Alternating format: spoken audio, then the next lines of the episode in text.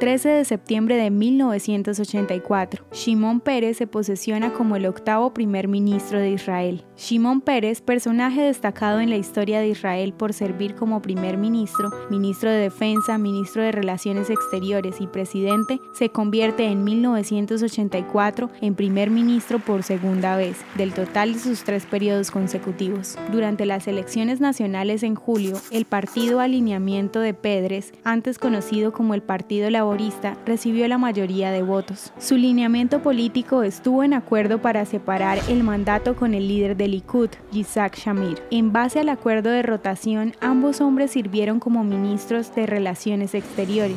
Este gobierno fue uno de los pocos ejemplos en la historia israelí de un gobierno de unidad nacional, el cual unió a partidos del espectro ideológico y político en Israel para formar una coalición parlamentaria. La coalición 2020 Netanyahu-Gantz se convirtió en un segundo ejemplo de dos de los partidos más grandes en formar un gobierno.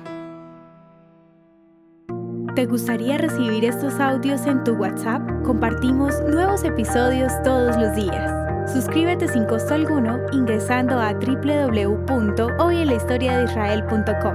Este proyecto es realizado por Philos Project. El contenido original de Hoy en la Historia de Israel fue provisto por el Centro para la Educación sobre Israel.